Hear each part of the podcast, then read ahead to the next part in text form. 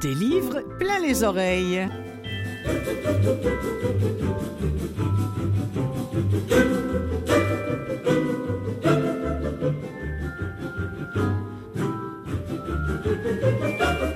Salut, salut à vous toutes et vous tous qui êtes peut-être des, passionnés de, livres audio ou du moins qui allez peut-être le devenir, je l'espère. C'est là toute ma mission et celle de l'émission des livres plein les oreilles que je réalise et que j'anime pour vous. Merci euh, aux auditeurs de CKVL de nous écouter ou alors peut-être ceux qui nous écoutent euh, en, euh, en balado, en podcast via par exemple Apple Book qui diffuse mon, mon émission. C'est vraiment sympa. Et puis merci à Canalem qui produit euh, cette émission des livres plein les oreilles. Canalem qui est bien sûr la radio de Vues et Voix. Alors aujourd'hui, aujourd'hui, aujourd'hui, mes amis, moi, quand j'ai vu Bérénice, Bérénice, Bérénice, Bérénice, Bérénice, voyons, voyons, j'ai de suite dit, ah bah oui, Bérénice, le théâtre, ah bah oui, Bérénice, bien sûr, Racine, ah oui, forcément, eh ben j'avais tout faux.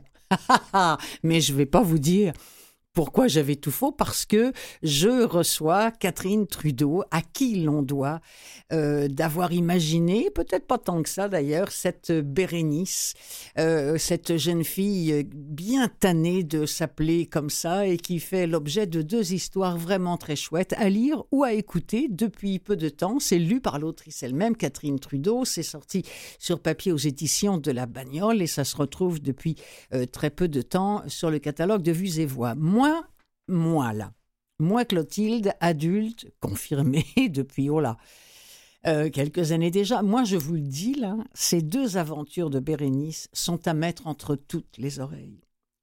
C'est ce que Catherine Trudeau va nous confirmer dans quelques minutes. Avant, laissez-moi vous glisser un petit mot sur la seconde partie. On va faire honneur au livre audio accessible. Oui, ça m'arrive encore de faire ça dans le cadre de l'émission des livres plein les oreilles, grâce à Faline Bobier, qui sera des nôtres, qui va nous recommander deux bouquins, qui va vous recommander, si vous êtes mal ou non-voyant, deux bouquins à écouter euh, gracieusement euh, via euh, CAEB ou via le SQLA et qui viennent tout juste de sortir. Alors, depuis le temps que je vous parle de Catherine Trudeau et de Bérénice, la voici. Écoutez bien.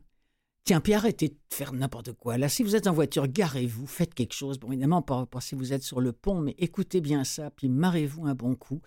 Catherine Trudeau dans un extrait de son propre livre, Bérénice ou la foi, où j'ai presque fait la grève de tout.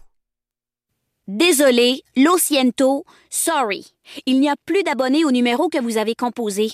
Bérénice has left the building.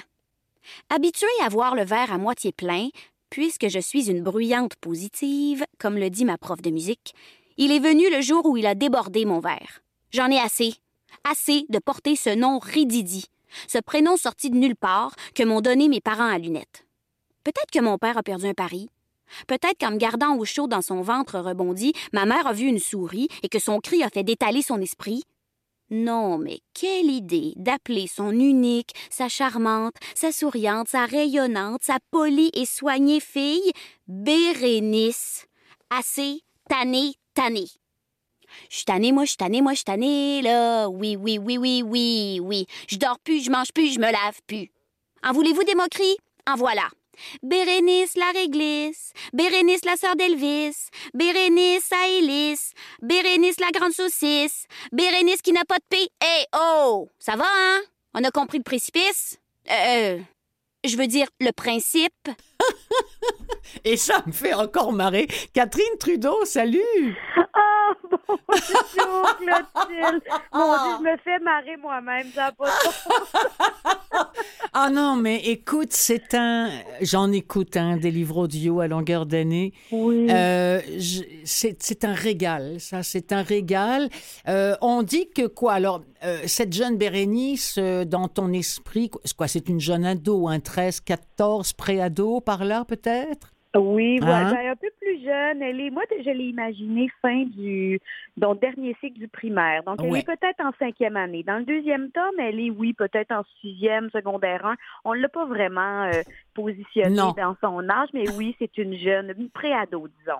Alors, comment Ouais. on pourrait la qualifier? Comment on pourrait dresser le portrait en quelques mots euh, de euh, Bérénice? En tout cas, moi, j'ai une petite idée, mais j'ai j'ai Ouais. hâte que toi, tu me donnes ta version à toi. Bérénice, euh, ce qui est étonnant avec elle, c'est qu'elle est explosive dans sa tête, donc dans tout son langage euh, qu'elle garde beaucoup pour elle. Hein, on, comprend, on est dans sa tête, c'est explosif, ça va dans tous les sens. On l'a entendu dans l'extrait qui est le début début du roman. D'ailleurs, merci d'avoir euh, d'avoir fait entendre cet extrait-là, puis merci d'avance pour tous les bons mots parce que c'est c'est euh, ça me réjouit de voir que ça rejoint, ça a pu te rejoindre. Oui. Je me permets de te tutoyer. Oui, oui, oui, bien sûr, Catherine. Écoute, c'est une euh, donc voilà, elle est explosive, elle a un, elle a un langage très très coloré, une pensée très colorée, mais dans la vie, devant les gens, c'est autre chose. Donc devant ses camarades de classe, devant certains adultes, ses enseignants, tout ça. Euh, euh, c'est comme s'il n'y a pas de, de, de, rencontre possible où elle, est, donc et elle vit dans une bulle. Elle parle beaucoup de la bulle. Je pense que j'ai un ou deux chapitres qui traitent de ça, à quel point elle s'enferme dans sa bulle. Et si on veut y entrer, faut vraiment, euh, faut vraiment y aller avec parcimonie. Donc c'est une petite fille qu'on imagine euh, solitaire, euh, anxieuse. Je ne le nomme pas comme ça, mais c'est comme ça dans le texte. Cela dit, dans sa tête, c'est le party. Ça y va par là. Il y a beaucoup de... J'invente des mots, je, m'amuse, il y a des expressions. Je me suis amusée à l'écriture de ce livre-là. Je ne peux pas dire à quel point. Alors, euh, entre autres, il y, a, des expressions qui reviennent souvent comme anti-pépère. Moi, ça, ça me fait tellement rire. J'ai la mine basse anti-pépère. Euh, à un moment donné, dans, dans un des livres, il y a, il y a, cette expression. Imaginez, on, ça, on va reparler un petit peu plus tard, mais il faut qu'elle trouve un extrait d'une pièce. Puis là, elle se dit, moi, trouver une pièce, moi qui ai déjà du mal à choisir mes bottes, écoute. Je me suis amusée avec le langage parce que le tome 1 est autour de l'univers de Régent Ducharme, voilà. qui est connu pour plein de choses, mais beaucoup pour ses néologismes, donc l'invention de mots. Donc, petit pépère, effectivement, ça vient de petit père ou petit Moi, j'en ai fait un seul mot. Donc, dans mon livre, je l'écris TI, P-E, accent aigu, P-E, ah. accent grave, R-E, petit pépère. C'est comme un mot en lui-même que j'ai que j'ai pas inventé, mais j'ai décidé de l'utiliser comme ça. Alors voilà, je me suis vraiment, ça a été une partie de plaisir, je dois dire, écrire ces deux ces deux romans-là. Alors nous voilà dans le dans le premier, la fois où Bérénice a presque fait euh, la, la grève. Alors au départ, elle fait la grève pourquoi? Parce qu'elle déteste ce nom de Bérénice euh, qui lui vaut tous les colibets de la terre. Hein, c'est bien ça? Exact. Ben oui, elle veut faire la grève parce que elle veut que ses parents changent son prénom. Et son père, parce que Bérénice, voilà, c'est, c'est pas un nom acceptable pour elle. Et, et comme son père est avocat, elle connaît ça, les mises en demeure et les moyens de pression et tout ça. Donc, elle va envoyer une mise en demeure à ses parents. Elle va dire, je vous somme de changer mon prénom pour un prénom plus respectable, sans quoi je vous menace de faire la grève de tout, de me laver, d'aller à l'école, de changer mes bobettes euh, tous les jours. Euh, je mange plus, je dors plus, je me lave plus. Ça, je l'ai emprunté à Robert Charlebois, en fait, à ah. Régent Ducharme, qui a composé cette chanson, Le violon seul, de Robert Charlebois. Donc, bien sûr, les jeunes lecteurs de 8, 9, 10, 11, 12 ans ne savent probablement pas Mais non. Robert Charlevoix. Ils ne savent pas que je tanné, moi je tanné, moi je tanné. Là, c'est une chanson de Robert Charlevoix composée par Jean Charles. Cela dit, moi, ça, ça a été, hum, encore une fois, mon anane, si je veux dire. Moi, je suis comme auteur, je me suis donné ces défis-là de mettre un petit peu partout des petites perles pour le l'adulte lecteur qui les reconnaîtra, c'est pour le fun. Mais est-ce que est-ce que tu t'es euh, volontairement ou pas, mais peut-être involontairement, mais quand même. Euh, ces, livres-là vont peut-être permettre aussi à des jeunes de 12, 13 ans, tout d'un coup, ils vont dire, mais c'est qui ce Reggie-là? Ben c'est mon souhait. Hein, ça. J'ai beaucoup de dada dans la vie et, celui qui m'habite depuis plusieurs années et qui se confirme jour après jour, c'est la transmission. C'est quelque chose qui m'interpelle beaucoup. Je sais qu'on ne peut pas tout connaître dans la vie, c'est pas hmm. possible, on peut pas. Mais au moins, effectivement, humblement, si quand les élèves auront fermé le livre ou les enfants auront demandé à leurs enseignants, à leurs parents, est-ce que c'est vrai? C'est pour ça que j'ai une note biographique à la fin. J'ai quelques pages à la fin qui dit, savais-tu qu'il a existé, Régent Ducharme. Ouais, c'est vrai, là, cette affaire-là, de, de, de cet homme qui n'a Mm. plus ou moins que deux, trois photos de lui Ouais. et que, qu'on ne connaît que bien peu, que personne ou si peu de personnes ont vu son visage. Ou à tout le Exactement. moins ceux qui l'ont exact l'ont Ben oui. rencontré, ont gardé le secret. Il y a de quoi se Euh, poser des questions pour une gamine, tu comprends? Mais, ben, hey, écoute donc. euh, Absolument. euh, Surtout au, mo- au, au moment où on se parle, à l'époque dans laquelle on évolue, Ben oui. où une personne qui n'a pas de photo d'elle nulle part, hein, à, à ce moment où on se prend en selfie 42 fois par jour, ben c'est douteux. Tu ben Ouais. non, cette personne ne peut pas exister. Donc, c'est Bérénice, justement, ben Ouais. là, on me raconte n'importe quoi. Donc, oui, je- oui, euh, oui, il y a, si- s'il y a quelques enfants qui apprennent l'existence de Régent du Charme et Clémence Desrochers avec le deuxième Oui. tome, mon Dieu, moi, je... je Tu vas être la la- plus heureuse des filles. Ah, Mais, absolument, mais ouais. au moins, euh, Catherine Trudeau, au moins susciter la curiosité. Parce que Ouais. pour moi, je pense que c'est c'est le départ de l'instruction. Euh, susciter la, la curiosité. Et elle, Bérénice, c'est une curieuse. Oui. Elle connaît pas tout, mais d'abord, elle s'exprime bien. Ben, elle s'exprime Oui. comme une môme de son âge, mais en même temps, je vous somme deux, effectivement. Là, on sent le père avocat, là, le père à lunettes avocat, c'est tellement drôle. Cette, cette, cette dichotomie entre, les, entre la gamine de, de- assez jeune puis la façon de s'exprimer. Mais elle, elle, c'est, elle, elle est une curieuse. Est-ce que est-ce que c'était ton univers d'enfance, toi? Est-ce que jeune adolescente, tu t'es ouverte à tout ça? Il me semble que je t'imaginerais bien à la fois une gamine qui observe beaucoup Catherine Trudeau, puis en même temps qui se retient de parler, mais en dedans, là, ou un bouillonnement de culture. Tiens, voilà, ça, ça ferait, ça, ça ferait plaisir à Pivot, ça. Hein? Ah, bouillonnement. oui, mais je crois beaucoup que, oui, d'une part, il y, a, il y a notre personnalité propre de curieuse Ouais. ou de curieux, mais il y a aussi ce qui se trouve autour de nous. Et moi, j'ai eu la chance. Oui, je suis curieuse, mais je, je, je n'avais pas, le, adolescente ou enfant, l'énergie euh, par moi-même ou le Ah. désir par moi-même d'aller euh, valider des trucs dans l'encyclopédie ou dans les livres et tout.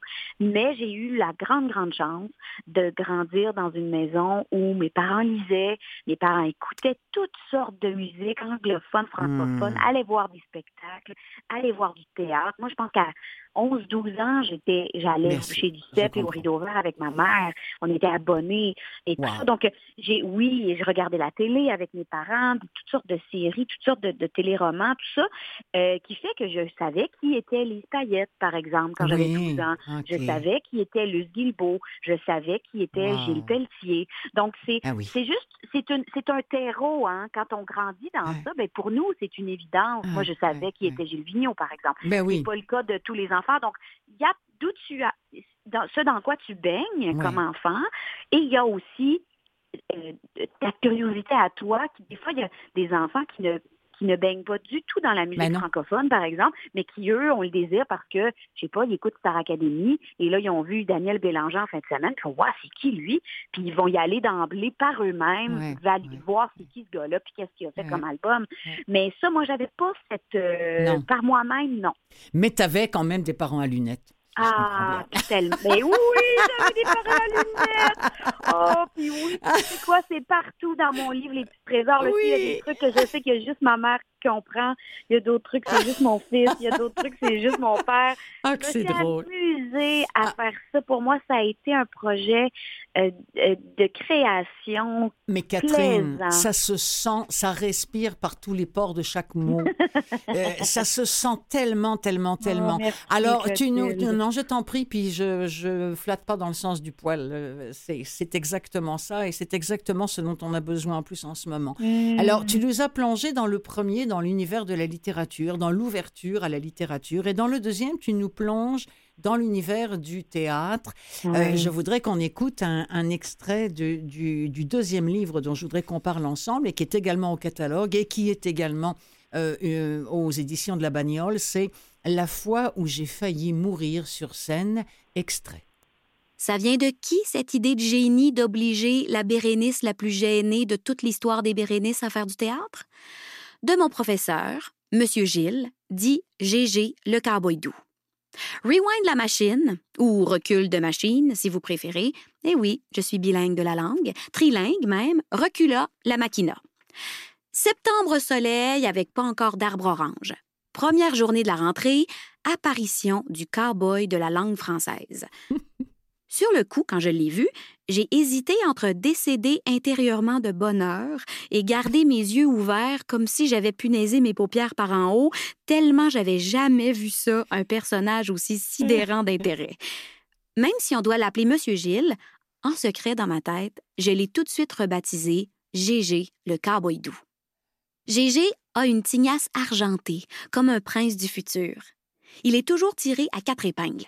Ça, ça veut dire qu'il est toujours habillé swell, genre au maximum de sa coquetterie vestimentaire. Grand-maminette, la yogi, dirait saillant. Comme Valentine Lamoureux sur sa photo d'école, qui porte chaque année et des cols enchaînés, et un chandail pailleté, et une jupe à plis en tissu chatoyant, et de l'ombre à paupières nacrées, et du brillant à lèvres Je ne sais pas pourquoi. Il y, a, un petit mot là qui a été, qui a été coupé. Je suis désolée. Euh, écoute, on sait ce que c'est que la technique. On, comprend, l'esprit. C'est ça. et, la, et la technique a failli. Alors donc là, on est dans, dans un autre euh, de, de, tes... Ben, un autre comment un autre foyer de ton cœur euh, qui est le, le, théâtre. Et c'est là où là aussi tu vas peut-être amener des mômes à être curieux et à s'intéresser peut-être à tous ces métiers parce que ça commence comme ça. Quelle, quelle bonne idée. Tu sais, la fille elle veut pas être devant elle veut être derrière. Elle veut être derrière et, et, ça c'est l'idée de Lucie Papineau qui est auteur aussi qui est ma directrice littéraire pour un tome 2 qui m'a dit ah. pourquoi tu ne partirais pas de ton vécu à toi, comment ce métier s'est révélé à toi? Oh! Donc après ça, c'est romancé, mais oui, c'est un peu ça. Hein? Bérénice, c'est pas moi, mais oui, il y a quand même beaucoup, de choses qui, bon, elle est gênée, elle est timide, elle est réservée. J'ai eu une enfance comme ça. Mais oui, ça s'est révélé à moi, le théâtre, puis au début, j'étais un petit peu terrorisée. Puis Bérénice, ça fera pas qu'elle va vouloir faire ça dans la vie nécessairement, mais elle va, elle va se rendre compte qu'elle est capable de, de, de se tenir devant ses camarades sans faillir. Et ça me donne l'occasion de présenter Gégé, c'est mon professeur de français du secondaire, Gilles Gélina, que j'adore, qui est, une, qui est une personne très importante dans mon parcours, qui, qui m'a fait découvrir des grands auteurs, qui m'a fait, euh, qui me suit depuis 22 ans que je fais ça dans la vie, qui me suit, qui m'appelle, qui m'écrit, qui vient me voir au théâtre, dans les loges. Puis j'ai dit, tu sais, Gilles, toi, tu as été au aux premières loges justement de la révélation de ce talent que j'ai, euh, que j'avais déjà, mais que je ne savais pas que j'avais et que les adultes voyaient en moi avant que moi-même je le vois. Donc c'est pour ça que c'est ma manière de, lui rendre un hommage et puis un peu hommage à tous ces enseignants, enseignantes qui passent dans nos mm. vies puis qui ont un impact sans le mm. savoir et aussi à Clémence Desrochers. À Clémence, alors grande grande artiste. Voilà, donc on sent là aussi euh, le l'amour, l'attachement profond que, que, tu voues à Clémence et, euh, et, et, à ce métier. D'ailleurs, euh, oh, je parle beaucoup du rire, mais euh, on ne fait pas que rire. Et moi, je dois dire que les moments où tu parles de la façon dont Clémence nous aide à, à mm. gommer, à, à, effacer un peu toutes nos douleurs. Tiens, je te, je te propose, Catherine Trudeau, qu'on écoute un troisième extrait où tu oh, parles de Clémence et je trouve ça magnifique. Parfait. Clémence, ce qu'elle a fait toute sa belle longue vie, c'est calmer avec des histoires drôles et des chansons. Peut-être pas la douleur, mais les tracas. Calmer avec des mots, calmer avec des blagues. C'est comme si, pendant que les gens riaient de ces histoires, leurs soucis en profitaient pour aller prendre une marche. Comme si tous les rires accumulés pendant ces soirées-là se retrouvaient dans un petit sac au fond de leur poche et qui pouvaient en ressortir un pour les jours gris, une fois que Clémence était repartie dans les coulisses du spectacle de leur vie. J'y pense. Est-ce que j'ai ça, moi, des petits rires accumulés dans mes poches? Si je riais plus, est-ce que ça permettrait à mes pensées de se calmer en allant prendre une marche? Si je prenais ça en riant, est-ce que j'aurais moins de misère à le régler, mon problème d'art dramatique épeurant?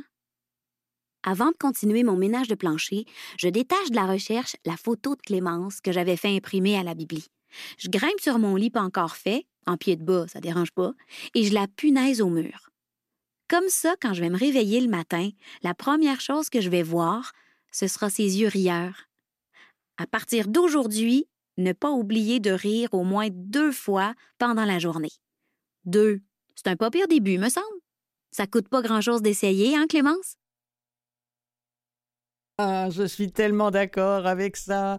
Ah, que c'est bon, mais c'est c'est c'est vraiment touchant parce que euh, en y pensant bien, c'est vrai que Clémence depuis si longtemps, c'est quelqu'un qui calme tous les bobos, qui les apaise, euh, tant avec euh, avec ses rires, mais qu'avec qu'avec ses histoires touchantes, avec son papa, avec avec les deux vieilles, avec mm. bien, c'est c'est vraiment bien vu et, et, c'est parce que tu sais parfois on comprend des choses, mais après faut faut l'écrire et, et, amener ça dans la bouche de cette gamine, surtout lu comme ça. Moi je voudrais qu'on parle un petit peu de la lecture. Oui. Parce que ça, je pense que ça tient maintenant, Catherine Trudeau, une place très importante dans ta vie au même titre que euh, la comédie sur scène ou devant une caméra. Hein? Euh, oui, euh, ces temps-ci, j'ai moins le temps de lire que j'aimerais. Cela dit, moi, je, me, je, suis plus dans le jeunesse. Donc, c'est pour ça que j'écris pour le jeunesse aussi. Je pense que c'est ce public-là que j'ai des choses à dire en ce moment. Ça va peut-être changer. Mm-hmm. Mais pour la lecture, euh, oui, je lis beaucoup d'albums jeunesse, de romans jeunesse. Et euh, il y a des choses formidables ah qui se font et dans tous les styles, hein, dans le fantastique dans le, la dystopie, dans les des trucs très drôles aussi, des séries. Bien sûr, je trouve les jeunes tellement chanceux aujourd'hui ah. d'avoir à, se mettre ces œuvres-là. Et puis de plus en plus, il y a des livres jeunesse qui sont lus aussi, qui sont disponibles en, audio, et ça, c'est extraordinaire. Et moi, de, faire l'exercice de lire mes deux romans, euh, bon, c'est mon premier métier d'être une interprète. Et je réalisais que quand j'écris, j'écris pour que ce soit joué. J'écris pour que hmm. ce soit lu à hmm. voix haute. Donc, hmm. je, me, je me rends compte dans la rythmique, dans la, les sonorités, dans la façon de... c'est ça, ma rythmique des phrases, le rythme et tout, le choix des mots. Je le fais presque pour qu'on l'entende. Donc, je pense que c'est c'est encore plus formidable que, que la bagnole ait eu envie qu'on les fasse en livre audio ah, parce que ça donne toute la dimension, euh, toute une autre dimension ah de plus à ce que j'ai écrit. Absolument, parce que tu vois, je, euh, honnêtement, Catherine, moi, je, n'écoute pas tous les livres audio dont je parle parce que souvent, c'est plus facile pour moi de préparer une émission et une entrevue, surtout euh, avec quelqu'un qui peut avoir un bouquin assez dense. c'est plus facile pour moi de le voir parce que je prends des notes et, tout ça, OK? C'est une question de temps, hein, on s'entend. Mais là, j'ai pris le temps parce que, bon, ça, ça dure quoi? Peut-être une heure et quart, une heure et demie euh, par livre. Et puis, puis merde, c'est un régal. Qu'est-ce que tu veux que je te dise, moi? non, mais tu sais, c'est euh, bon. Et dis-moi, la voix, parce que, entre autres, euh, tu es, capable de, de, moduler ta voix. Moi, moi le, la voix de la mère. Ah. La voix de la mère, je l'entends tellement, c'est dans, dans, sa grande sagesse.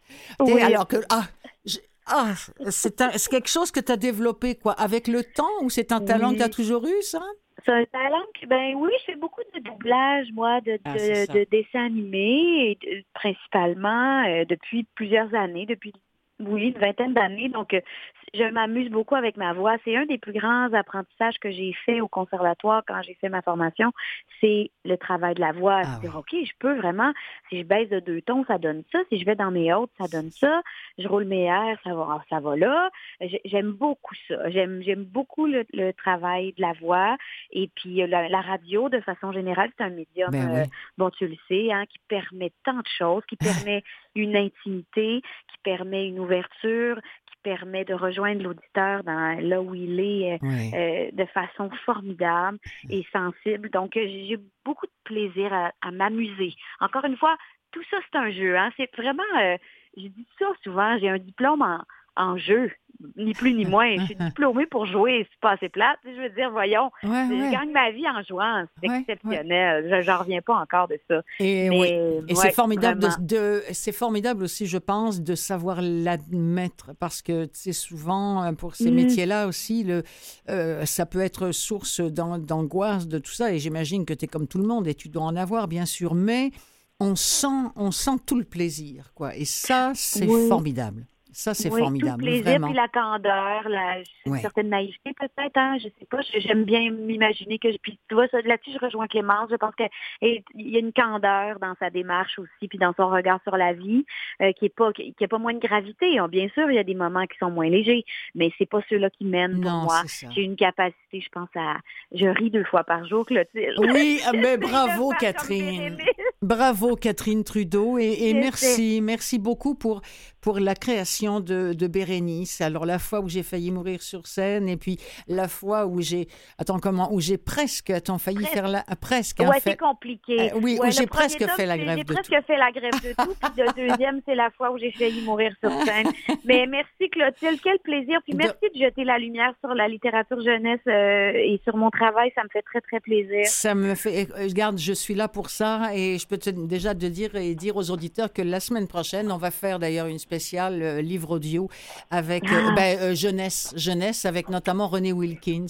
Ah oui, Alors euh, voilà et puis Marie Lalande qui qui fait de la lecture audio pour les enfants ici à Canalem. Bref, oui, j'accorde aussi une place à la littérature jeunesse parce que c'est ce qui va leur permettre plus tard de lire Mhm. des livres audio mm, ou sur papier euh, pour adultes. Quoi. Merci Catherine. Trudeau. Merci Clotilde. Toujours Bel un job. plaisir. Et on garde, on se quitte avec une chanson de nul autre que Clémence, évidemment. Ah, formidable. Merci. Salut, bye. Bye.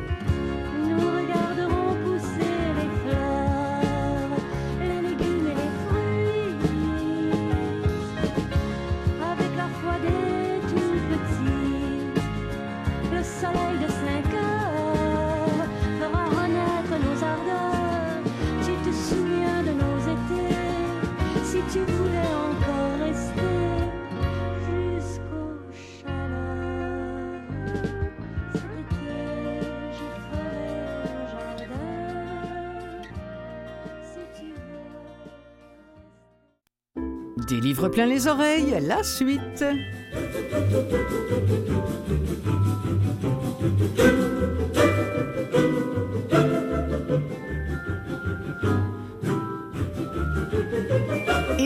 Toujours Clotilde Sey en votre compagnie avec euh, en cette seconde partie de l'émission plein d'extraits de livres audio à vous glisser entre les oreilles. Tout d'abord euh, grâce à Faline Bobier, très active au CAEB où l'on propose encore un vaste choix de lecture accessible aux personnes mâles ou non-voyantes.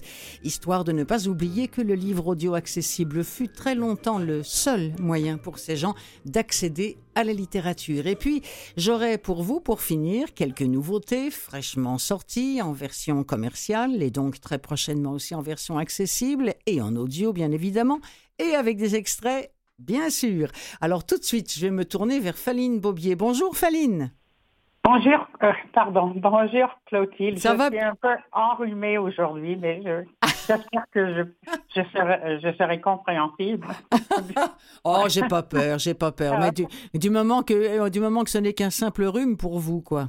Oui, oui, oui. Bon. Non, je pense pas que c'est autre chose. Autre chose. Bon, ben c'est parfait, Faline. Alors euh, aujourd'hui, deux livres euh, sur peut-être même trois euh, ont attiré votre attention et euh, ben, des, des livres parfois importants sur le sujet, comme par exemple ce petit traité sur le racisme de Dany Laferrière. Oui, alors euh, ce livre, donc, euh, ben, je pense que tout le monde, euh, surtout au Québec, mais partout, je pense, connaît le nom de l'écrivain euh, Dany Laferrière. Hmm, C'est un écrivain québécois haïtien ou haïtien québécois. oui. qui- est arrivé à Montréal en 76 et qui a travaillé dans des usines et d'autres d'autres travails comme ça avant de publier son premier roman en 85, je crois. Et dans ce livre, donc c'est un, c'est une sorte d'essai qu'il a écrit sur le racisme et il a, ce qu'il a dit, c'est que il a dit, je voulais remettre de la chair et de la douleur dans cette tragédie qu'est le racisme. Hmm, Et il se base surtout euh, euh, à la question du racisme aux États-Unis, Oui. où il a vécu pendant 15 ans, je crois. mhm, Euh, et euh, je pense que ce qui, qui est intéressant dans le livre, euh, c'est euh, d'abord la structure, parce qu'il dit qu'il essaie d'atteindre surtout les jeunes. C'est vraiment à ceux qui- qu'il veut, veut parler. Et en même temps, euh, je pense que ce qui est original dans le livre, c'est que il va remonter le cours de l'histoire pour nous rappeler, évidemment, qu'il s'agit que ce, ce- cette division entre le noir et le blanc, Hmm. c'est vraiment une tragédie, mais qu'il y a euh, que c'est basé surtout sur un modèle économique, Ah. sur euh, l'esclavage. Alors, euh, Ouais. euh, je trouve ça intéressant. Intéressant, intéressant. Ouais. Alors, il est fait évidemment hein, beaucoup de questions. Il y est question de, de gens comme, comme Angela, Da- Angela Davis, euh, Miles Davis aussi. euh, bon, en tout cas, toutes sortes, euh, Martin Luther King, tous ces gens qui ont été importants aux États-Unis. Je vous propose sur le sujet et un, petit, un petit extrait de ce petit traité sur le racisme de Dany Laferrière, tel que vous pouvez l'entendre si si vous êtes inscrit, soit au SQLA, soit à CAEB, ou dans ces cas-là, est-ce que, est-ce que les gens doivent s'inscrire au CAEB? Oui, hein? Oui, Voilà. mais c'est facile à faire. Euh, il faut être au Québec, on s'inscrit d'abord au. SQLA. Oui. Et là, euh, ils peuvent vous, in- euh, vous inscrire tout de suite au- en même temps au En même CAEB. temps au CAEB. Parfait. Ouais. Alors, on écoute un extrait de Petit traité sur le racisme de Dany Laferrière. Vous, si j'écris parfois vous, c'est pour prendre un peu de distance avec moi-même. Vous avez passé la soirée à un cocktail avec toutes sortes de gens, certains que vous ne connaissez, d'autres pas, à boire, à manger et à converser.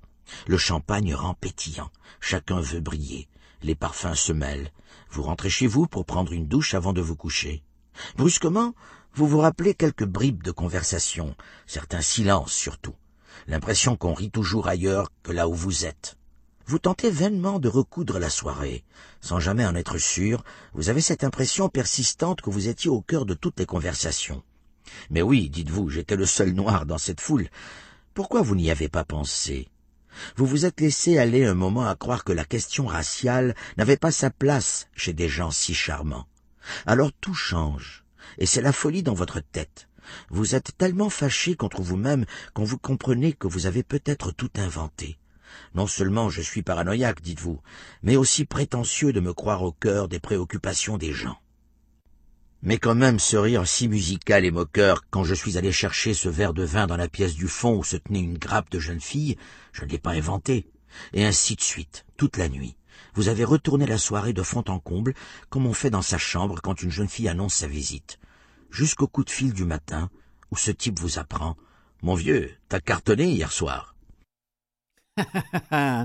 Euh, extrait de petit traité sur le racisme de Denis Laferrière, euh, disponible donc au SQLA ou euh, au CAEB. François Marquis, c'est une figure importante en ce moment dans, pendant cette, cette pandémie qui, qui nous accable. C'est quelqu'un qu'on a vu souvent s'exprimer hein, et, je suis contente de voir qu'il a trouvé le temps d'arriver à, écrire un bouquin. Oui, ben, je pense que ça vient d'une conversation qu'il a eue, qui a été enregistrée et qui en- ensuite est devenu un, un- un livre. Alors, euh, moi, je ne le connaissais pas habitant en Ontario, mais euh, d'après ce que vous avez dit et aussi euh, ce que j'ai lu, c'est que c'est comme comme vous avez dit, c'est quelqu'un qui qui a parlé beaucoup aux gens Oui, en essayant d'expliquer euh, la, la pandémie, Oui. qu'est-ce qu'il fallait faire, qu'est-ce qu'il ne, euh, qu'est-ce qu'il ne fallait pas faire? Et euh, c'est un, un médecin intensiviste de l'hôpital Maisonneuve-Rosemont à Oui, Montréal. à Montréal. Ouais, donc Non, puis c'est C'est- un type, vous savez, qui nous a très très bien aidé à, à vulgariser certaines. Euh, parce que bon, bah, euh, déjà que euh, personne s'entend, eh ben, on entend tellement d'avis et, et son contraire dans la même journée. Bon, bah, lui Ouais, au moins, ouais. il arrivait euh, à avoir une, une- une ligne directrice, puis à, puis à nous expliquer clairement les choses. hein. et euh, je suis, je suis contente, moi, de voir qu'il y a ces carnets de pandémie, hein, parce que c'est comme ça que ça s'appelle, mes carnets de pandémie, euh, qui sont maintenant disponibles.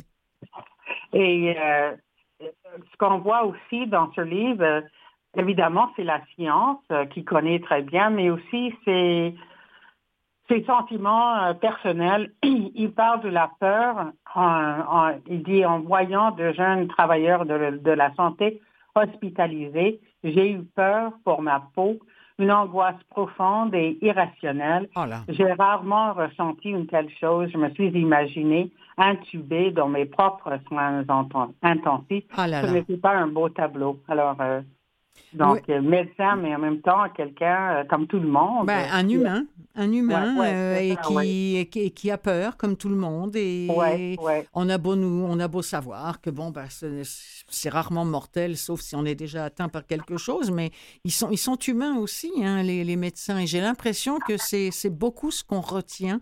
Euh, en lisant ces, donc mes carnets de pandémie de, de François Marquis, euh, qui est effectivement à l'hôpital Maisonneuve-Rosemont. Et donc, si je comprends bien, c'est qu'il nous plonge dans le, dans le quotidien hein, de, Oui, d'une- voilà. ça, des deux dernières années, oui. D'accord, et aux, aux soins intensifs. euh, Ouais, avec- ouais. D'accord. Alors, on va écouter un extrait de Mes carnets de pandémie de François Marquis.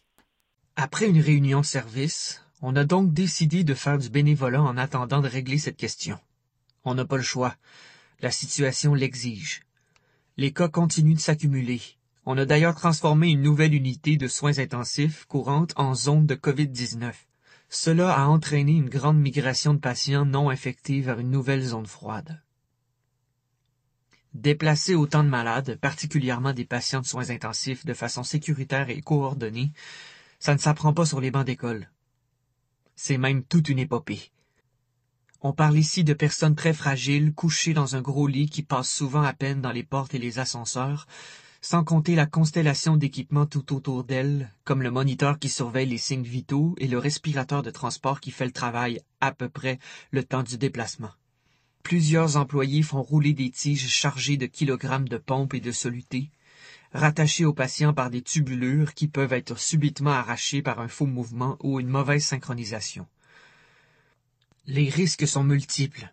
Manque d'oxygène, manque de médicaments essentiels, ce qui peut entraîner le décès en quelques minutes si la voie est arrachée, instabilité soudaine des signes vitaux au milieu d'un corridor, loin de tout notre équipement.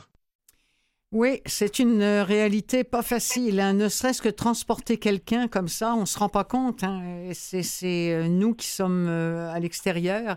Très très bon choix de, de nous avoir recommandé mes carnets de pandémie de François Marquis. Je rappelle pour les gens qui se joignent à nous que je suis en compagnie de Faline Bobier. Faline, vous aviez un troisième livre à nous suggérer aujourd'hui.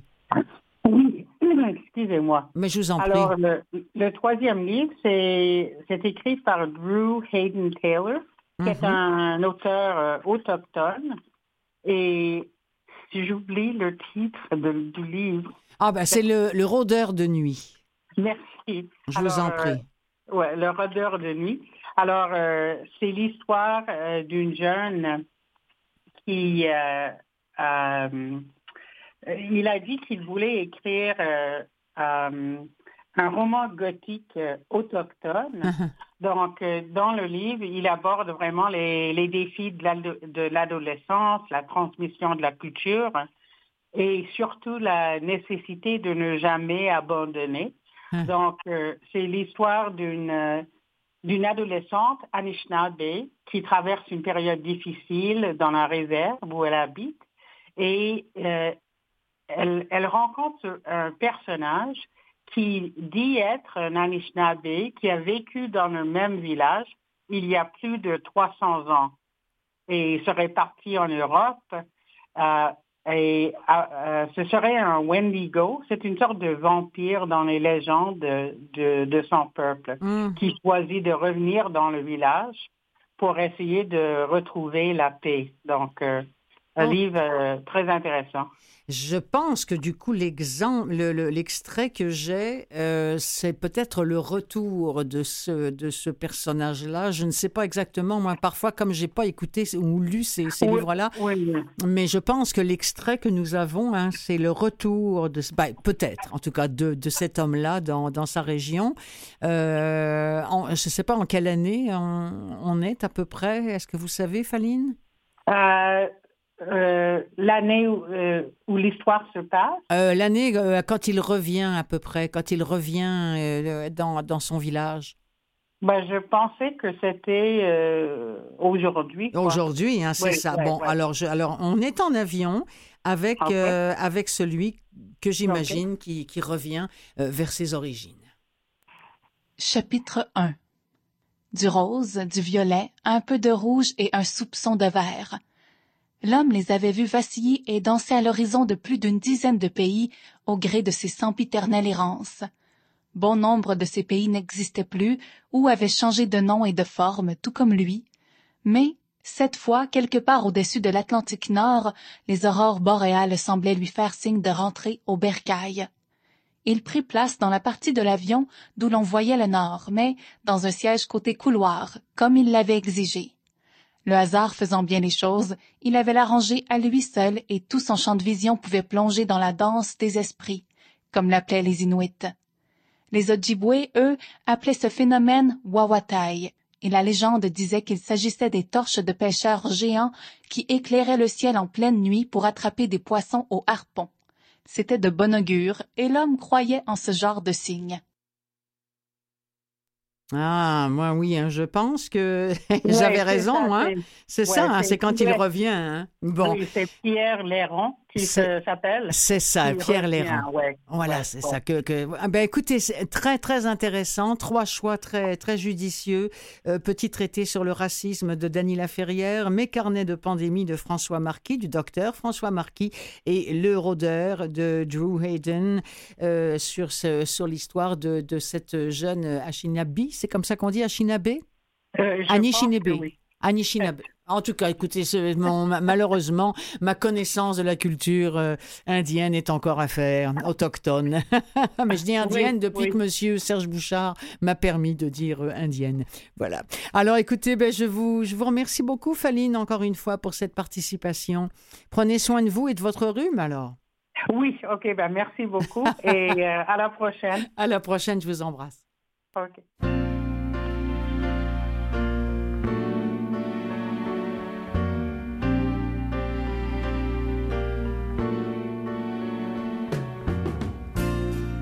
Here's to the winners.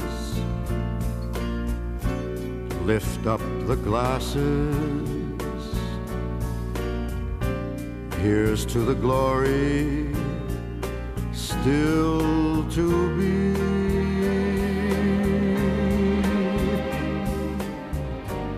Here's to the battle, whatever it's for to ask the best of ourselves, then give much more. Here's to the heroes, those who move mountains. Here's to the miracles they make us see.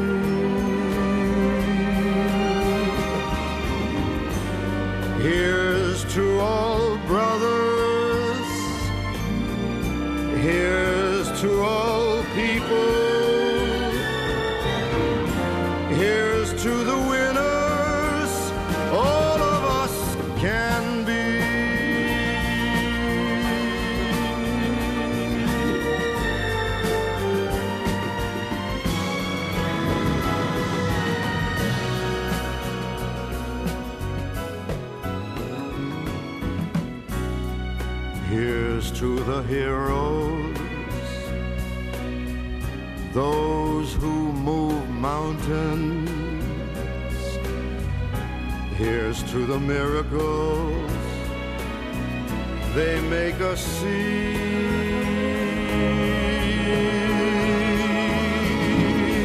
Here's to all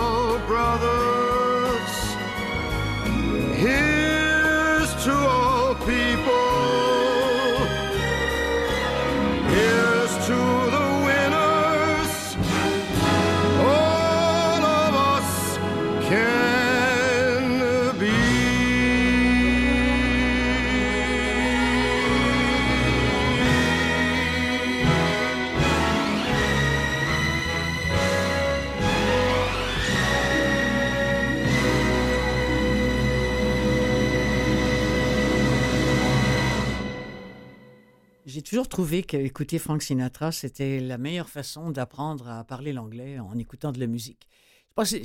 Écoute, il, a- il a un anglais d'une précision, mais d'une précision. Et pour nous, Français, qui avons beaucoup de mal à comprendre la patate chaude des Américains quand ils parlent anglais, lui, là, c'est vraiment, c'est un bonheur, c'est un régal à écouter. bon, euh, deux nouveautés maintenant, si vous le voulez bien. Euh, chez Audiolib, euh, nouveauté très, très attendue de David Diop, La porte du voyage sans retour, lu par la voix grave et, j'allais dire grâce de Féodor Atkin. Vous allez entendre ça, c'est quelque chose.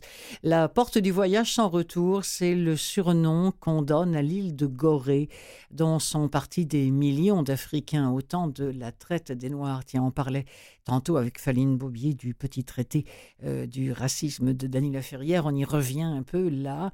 On est dans ce qui est en 1750 une concession française qu'un jeune homme ou un jeune homme débarque. Euh, Il est venu au Sénégal pour étudier la flore locale. Il est donc botaniste, il caresse le rêve d'établir une encyclopédie universelle du vivant en un siècle où l'heure est aux lumières. Lorsqu'il a le vent de l'histoire d'une jeune africaine promise à l'esclavage et qui serait parvenue à s'évader, trouvant refuge quelque part aux confins de la terre sénégalaise, son voyage et son destin basculent dans la quête obstinée de cette femme perdue qui a laissé derrière elle mille pistes et autant de légendes. Euh, il s'inspire, euh, David Diop, de la figure de Michel Adanson, qui était un naturaliste français né en 1727, mort en 1806.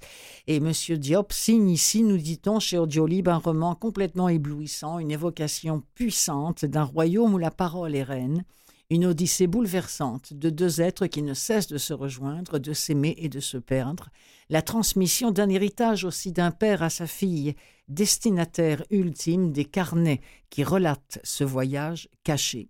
Et la fille, nous allons justement la retrouver dans cet extrait de La porte du voyage sans retour, alors qu'elle est au chevet de son père, de ce botaniste, euh, malade pour ne pas dire mourant, extrait.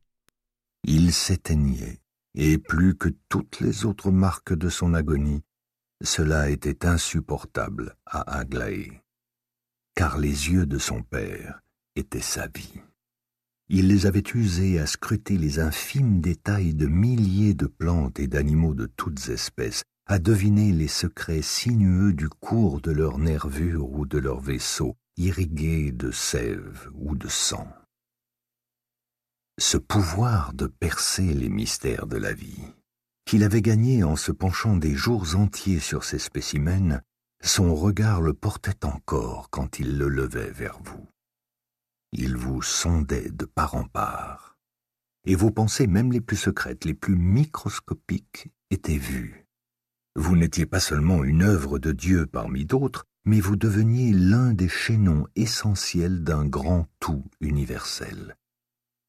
Habitué à traquer l'infiniment petit, ses yeux vous suspendaient dans l'infiniment grand, comme si vous étiez une étoile tombée du ciel qui retrouvait sa place précise aux côtés de milliards d'autres, après avoir cru la perdre.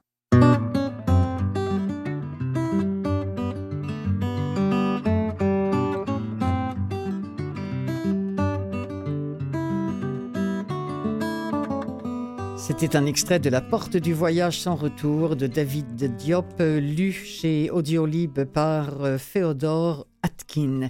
J'ai pour vous aussi euh, une, nouveauté en, au- en audio, mais ça, ce n'est pas une nouveauté. Le, livre en tant que tel est sorti, si je ne m'abuse, laissez-moi replonger dans mes notes, mais c'était en 1922 chez Grasset, ça s'appelle Sur le fleuve amour, un livre euh, fantasque et complètement euh, admirable, avaient dit les, critiques à l'époque, de Joseph Delteil, et c'est lu par cette voix à nul autre pareil, et cette énergie surtout nul autre pareil, euh, qui est celle de Richard Boringer. Vous allez l'entendre d'ici quelques secondes. D'abord, un petit rappel, nous sommes avec Ludmilla, née au bord du fleuve Amour, qui commande un régiment de femmes de l'armée tsariste.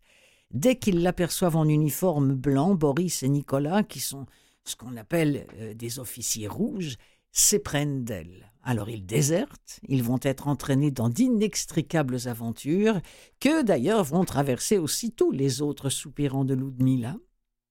Sur le fleuve Amour, je vous en propose tout de suite un extrait et attention à l'énergie de monsieur Richard Boringer. Le régiment de femmes ostiaques de Ludmilla Androff montait la garde devant le port. De 20 en 20 mètres, les hautes femmes en sentinelle, grâce et la lance de cuivre au poing, profilaient sur le fond d'eau leur silhouette décorative en dolmant sans sous-taché de brandebourg jaune d'œuf. Ludmilla parcourait les rangs en grand uniforme blanc, culotte de soie perle, bottes de boxe calf citron et casaque de satin parsemé de fleurs de lotus. Elle portait sur ses cheveux blonds une sorte de casquette plate, drap et cuir à jugulaire de soie. Elle allait, criant des commandements en dialecte du Nord et fumant des cigares des îles Philippines. Deux aides de corps mandchous la suivaient sur des pur sang. Par rafale, un clairon solitaire sonnait et ses éclats tombaient livides dans les darses saumâtres encombrés de moules et de jonques pâles. Dans le bassin de Radoub pourrissaient des squelettes navals et des chaloupes mortes rongées par les lentilles d'eau. Un torpilleur coulé obstruait de son dos poli comme un lard la passe de Patalov.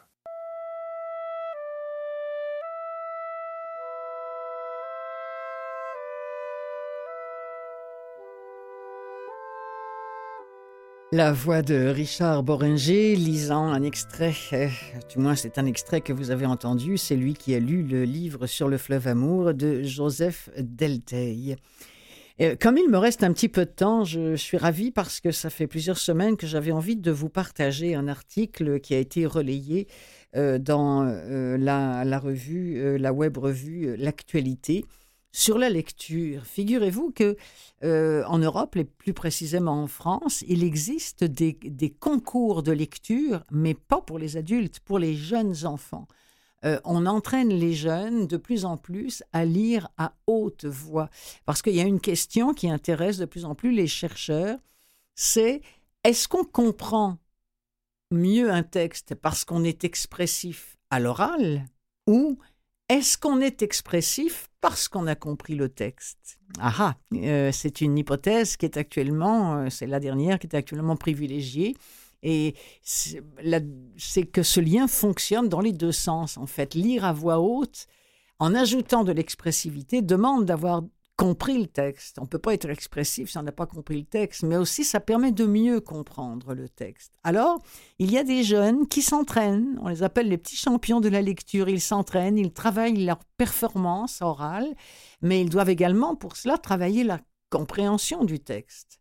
Comment on peut s'entraîner euh, à lire à haute voix? Me demandez-vous Eh bien, il existe deux grandes techniques. Ce qu'on appelle le mode large, c'est-à-dire j'écoute un lecteur expert pour comprendre comment il fait et éventuellement je l'imite. Et il y a aussi l'indissage qui est euh, la façon d'annoter son texte avec ou sans aide, avec tout ce qu'il faut pour mettre le ton correctement, c'est-à-dire euh, tout ce qui concerne ce qu'on appelle la prosodie. La prosodie, c'est toute la la multitude de compétences qu'il faut avoir pour faire une belle lecture à haute voix d'un texte. Alors, par exemple, on peut noter son texte pour euh, marquer les, pauses, euh, les sentiments à exprimer, à exprimer le, ralentissement, l'accélération, le volume. Bref, on apprend aux enfants à être complètement euh, autonomes dans leurs devoirs et autonomes dans leurs activités de lecture à haute voix. Comme ça, ils vont pouvoir pratiquer seuls, soit avec des livres, soit avec des revues audio, donc qui existent aussi en audio. Ce sont des lectures qui sont enregistrées par des acteurs, qui offrent un très bon modèle de lecture expert, que les enfants pourront s'amuser à imiter. Autrement dit, s'amuser à imiter, euh, je sais pas moi, Daniel Panton ou Bernard Métro, que, que j'ai reçu assez récemment à l'émission pourquoi pas C'est au-delà de l'écoute pure du, livre, en suivant un texte que l'enfant peut aussi s'essayer à la lecture synchronisée et surtout peut de plus en plus comprendre ce qu'il lit. Bref, la lecture à haute voix, c'est pas seulement pour le plaisir, ça peut être aussi pour l'éducation euh, des enfants. Alors n'hésitez pas à leur faire entendre des livres audio. Tiens, comme Bérénice par exemple, de l'autrice Catherine Trudeau qu'on a reçue un petit peu plus tôt à l'émission. Thank